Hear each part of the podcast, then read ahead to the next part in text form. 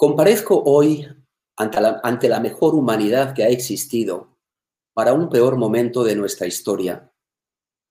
Y sostengo en mis manos un mensaje ficticio de esperanza que habla de los sentimientos universales más elevados, que son todos los que florecen en el corazón del hombre bueno y tienen que ver con la ciencia de la naturaleza más exacta que conozco, la ciencia del amor. Lo hago desde el balcón luminoso de mi casa, transformado ahora en una amable ciudadela. Y me acompaña solamente este aislamiento que a veces parece la niebla de una irrealidad que sueña con quedarse para siempre y me devuelve la extrañeza de este tiempo de vida lenta y desacompasada a un pensamiento recurrente que se desliza por las ventanas de mi inconsciencia, que la vida, con todas sus partes, constituía un regalo efímero y delicado, que no siempre supimos agradecer. Y sin embargo, ahora comprendo que la inmensidad de aquella felicidad que pasaba desapercibida era toda nuestra.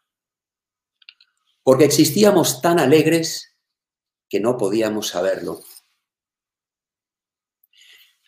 Y vuelo al otro lado del balcón de mis recuerdos y me encuentro de nuevo con este pájaro rojo que viene a verme cada día, desde que los paisajes más ancianos empezaron a desvanecerse. Y cuando se queda detenido en mis ojos, aprendo más de la vida y del significado de la palabra libertad.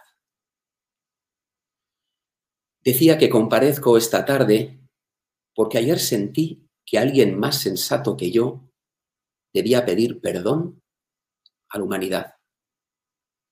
Y siempre que he escuchado esta frase, tardo poco en señalarme con un dedo para cumplir con mi sentido de la responsabilidad y alejar a mi cobardía de la necesidad de escaparse para siempre.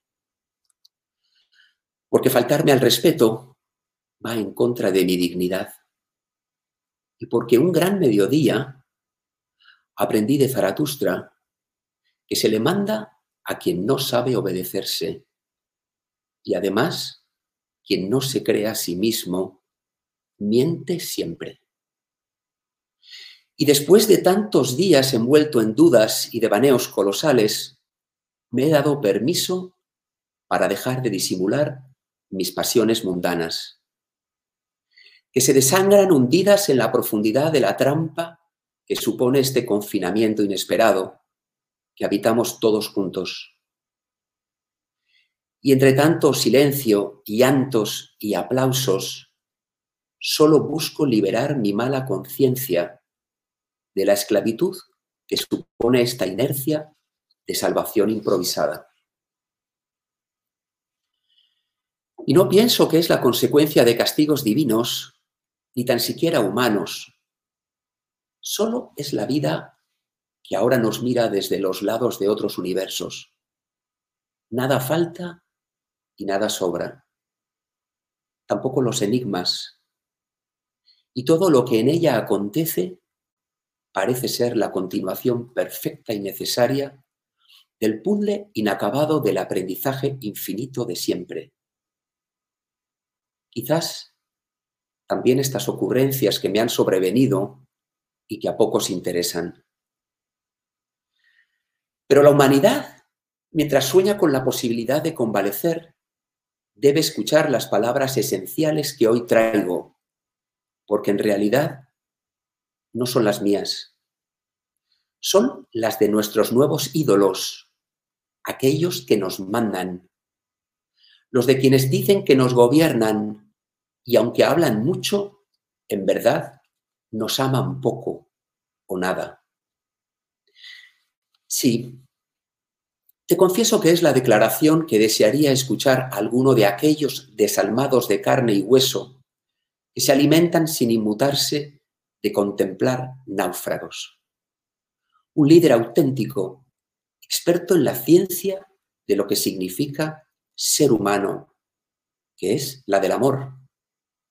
Un genio y ha redimido de tanto sadismo que en verdad fuera brillante. Porque un día oscuro, devastado por la imagen alineada de miles de féretros invisibles, encontró su mediocridad en un sueño milagroso, los valores que nunca abrazaron su corazón porque había nacido demasiado enfermo.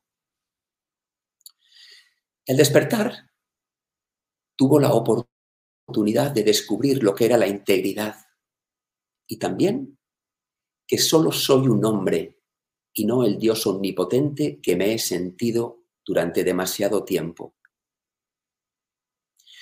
Y después de este hallazgo, necesitó el sádico implorar perdón a su pueblo para poder ser perdonado. Y el pueblo, aún dormido, sintió un temor infantil a perder aquel afecto ancestral y no quería despertar del consuelo que comporta un letargo masoquista tan perfecto y bien armado, y temía ser abandonado a su suerte y encontrarse con el miedo a la soledad que tiene la verdadera libertad. Y entonces el pobre ídolo, transformado casi en líder, a expensas de la obtención de perdón, se elevó hasta la misma platea en la que yo comparezco ahora mismo, y tras despojarse de su camisa, como hizo el hombre alegre, rezó así. Amado pueblo, ya no debo ser pastor, ni vosotros mis ovejas. Debemos aprender a perdonar y a ser perdonados. Necesitamos aprender a amar y a ser amados. Quiero que sepas, pueblo, que animado por mi desvergüenza, he alejado la mirada narcisista del ombligo de mi ego y he podido alzar la vista por primera vez en la historia de un hombre que se creía un dios. Y deslumbrarme al descubrir que muy por encima de mis ansias de poder y reconocimiento, brillaba la luz del cielo, del mar, el sol y las estrellas. Y la de todo lo demás que alimenta la vida y está al otro lado de esta ensoñación, como siempre estuvo, desde un tiempo inmemorable. Y mientras sobrevolaba tanta belleza, me encontré con vuestras miradas, las de mis hermanos, los hombres y mujeres de buen corazón. Y buscaba sin éxito entre las comparecencias de los que gobiernan este mundo contemporáneo palabras de consuelo que fueran honestas y maduras. Cuando sin darme cuenta, mis ánimos se han apagado un instante, casi invisible, por una ligera decepción. No hay palabras valientes para inspirar la alegría por una vida en libertad.